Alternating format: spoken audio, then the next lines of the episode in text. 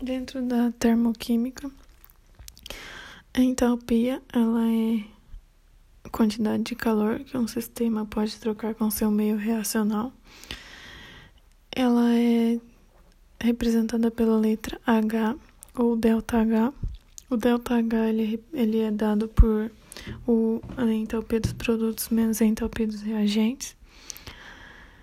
Não é a entalpia que é negativa, e sim a variação da entalpia dentro das reações. Nas reações exotérmicas são aquelas que liberam calor. Então, dentro do seu gráfico, a entalpia dos reagentes será maior do que a dos produtos. E a entalpia, o ΔH, será representado por um número negativo, menor que zero.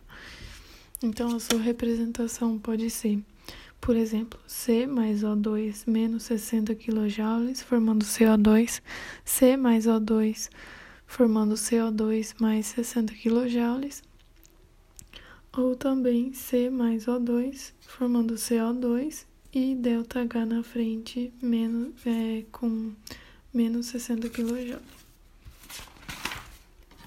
Nas reações endotérmicas, são aquelas que absor absorvem calor é, toda combustão ela é considerada endotérmica. No seu gráfico, é, a entalpia dos produtos é maior do que a entalpia dos reagentes.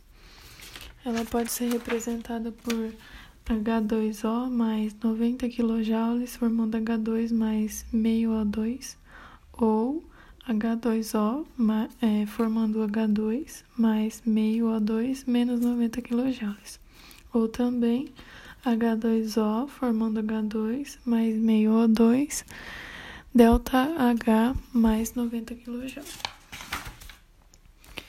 Então, alguns fatores que alteram o delta H são os estados físicos, porque uma substância química ela pode ser encontrada nos três estados da matéria, o que armazena energias químicas, que é entalpia, diferentes.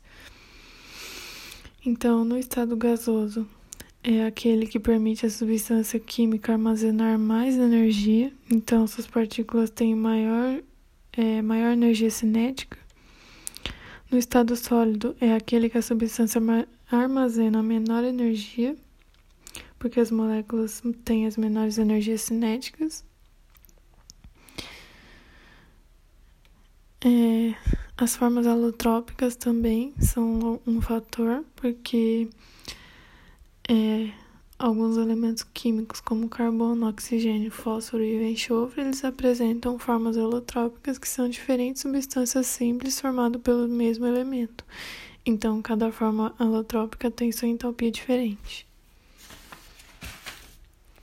A quantidade de substâncias é, porque, por exemplo, se a queima de um saco de carvão libera determinada quantidade de calor, a queima de dois sacos de carvão vai liberar o dobro de calor. Então, a quantidade de calor trocada, absorvida ou liberada é diretamente proporcional à quantidade de substâncias.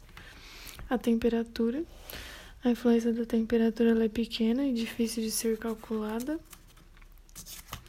Para cada temperatura, tem um ΔH diferente em uma mesma reação.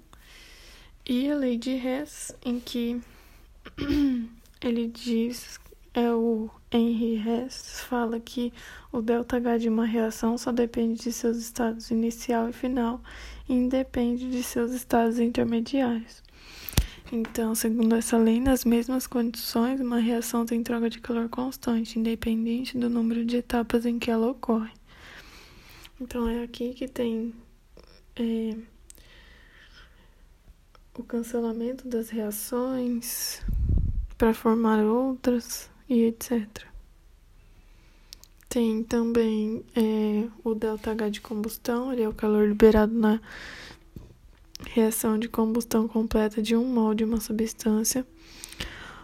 O ΔH de neutralização é o calor liberado na reação de neutralização entre o H mais e o H-, com formação de um mol de H2O e o ΔH de dissolução, que é o calor envolvido na dissolução total de um mol de uma substância, nas condições termoquimicamente padrão.